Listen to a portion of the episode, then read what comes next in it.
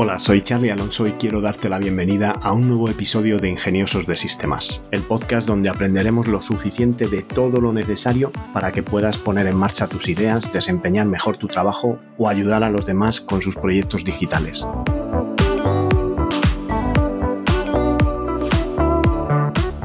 En el episodio de hoy respondo vuestras preguntas, pero antes déjame que os recuerde que tenolitas.com es un servicio de asesoramiento low cost donde podéis contratar vuestro plan de asesoramiento tecnológico por el precio de un par de cafés y hacer vuestras preguntas para poder contar con mi ayuda y poner en marcha vuestro negocio digital.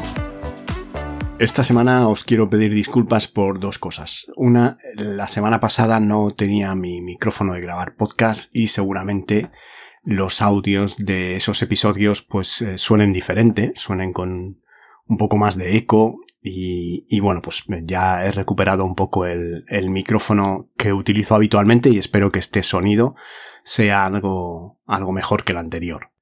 Por otro lado, os pido perdón por la voz porque me ha cogido el, COVID y la verdad es que después de dos días de fiebre y dolor de garganta, pues me ha dejado un poco de congestión nasal y no sé cómo va a quedar esto en, en, la grabación de estos episodios hasta que me vaya recuperando. En el episodio de esta semana os quiero hablar de un cambio de idea en cuanto al proyecto. Estaba hablando con mi compañero Iván allí en la oficina y bueno, pues él había, se había enterado de que yo tenía en marcha Tecnolitas y que estaba grabando este podcast y bueno, me preguntó si el contenido, tanto de los tutoriales como de los episodios, tenía solo que ver con el tema de productividad o emprendimiento o si había otro tipo de tutoriales o pues para aquellos que querían liarse la manta a la cabeza y hacer proyectos tecnológicos en casa. La verdad es que me pareció muy buena idea y también he sido siempre un entusiasta de los cacharritos, de los mini ordenadores, así que he decidido empezar una serie de tutoriales que vayan de menor a mayor complejidad comenzando pues con uno de los gadgets tecnológicos que más furor ha causado en el momento que salió, que es eh, Raspberry Pi. Ahora ya van por la cuarta generación de estos microordenadores y eh, mi idea con respecto a este tema pues es publicar varios tutoriales de nivel iniciación que permitan hacer proyectos simples para empezar a perderle el miedo a este dispositivo y luego pues eh, la instalación de sistemas operativos y de diferentes aplicaciones, tal y como si fuera un VPS, un servidor virtual privado en Internet, pero en un dispositivo que tenemos en casa. Que quizá esto también determine el tipo de aplicaciones que vamos a poder hacer con esta máquina, porque al tenerlo en nuestra red local de casa, pues a lo mejor vamos a, disfrutar de todo lo que es privacidad e incluso eh, seguridad para hacer algunos proyectos pues que no queremos subir a la nube, como pueda ser el, un asistente de voz o un analizador de imágenes, sin la necesidad de tener que compartir las imágenes con un servicio de terceros. Empezaremos un poco con la idea de cómo instalar el sistema operativo más común de Raspberry, que se llama Raspbian, y que es una distribución de Debian para los procesadores ARM, que son los microprocesadores que en los que está basado este microordenador. Una vez tengamos claro cómo hacer el sencillo proceso de cargar el sistema, que es una tontería, simplemente pues eh, grabar una tarjeta de memoria con este sistema de una determinada manera y mm, pinchar la tarjeta dentro de la Raspberry Pi para que al arrancar pues ejecute el sistema operativo.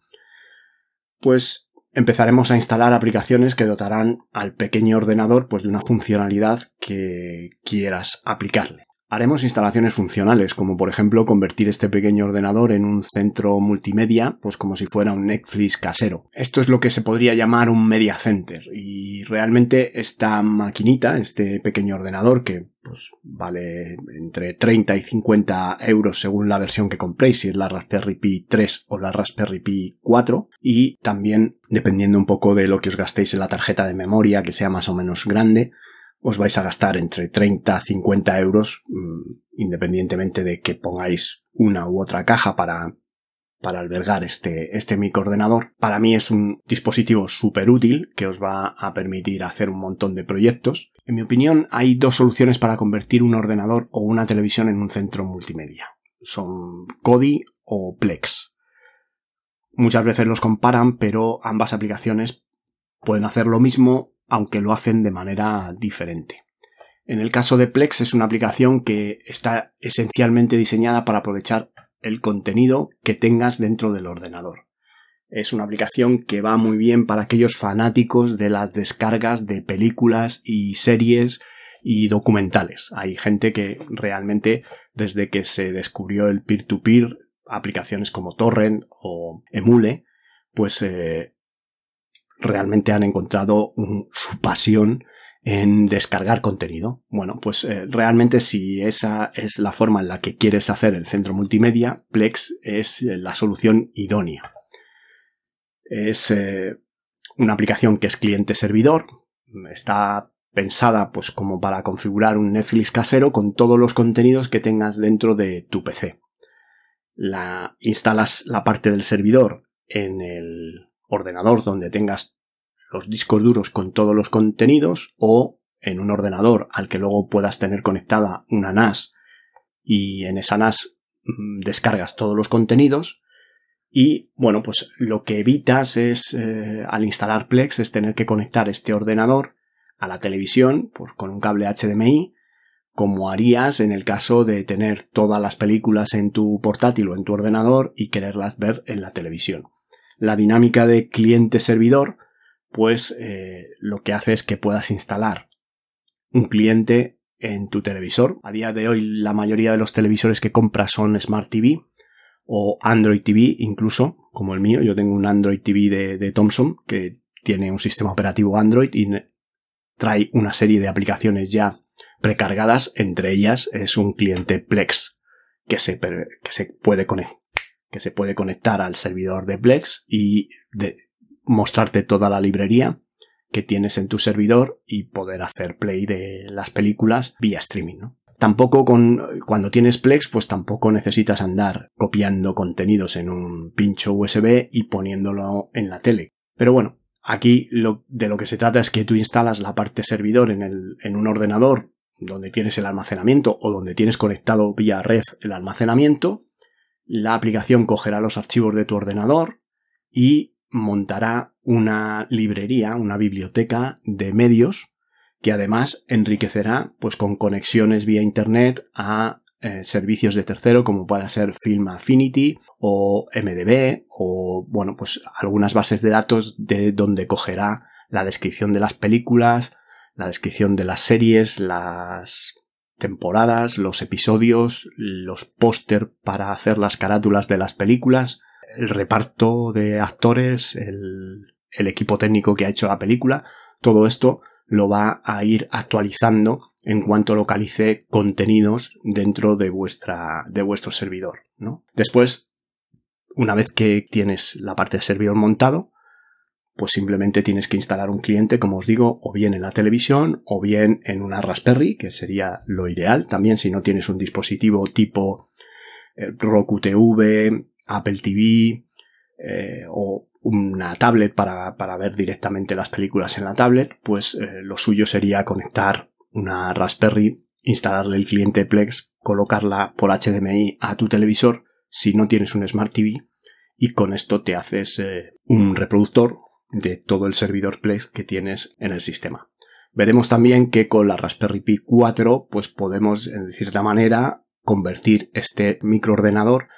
con una serie de discos duros o con eh, una NAS conectada por red, también en un servidor Plex. Eh, ya veremos en otro episodio cómo mm, hay que contemplar ciertas limitaciones por la potencia de la máquina, pero esta versión 4 de Raspberry ya tiene cierta capacidad de poder servir los contenidos, eh, incluso compartir contenidos con, con amigos, dando acceso desde Internet a algunos contenidos que tengas dentro de tu almacenamiento. Kodi, por su parte, es también una aplicación para crear un centro multimedia, pero está menos pensada para la descarga y eh, no es una arquitectura cliente-servidor. Realmente donde montas Kodi es el reproductor o el centro multimedia. Es la que yo siempre he utilizado porque yo soy más de reproducir contenidos directamente de Internet eh, vía streaming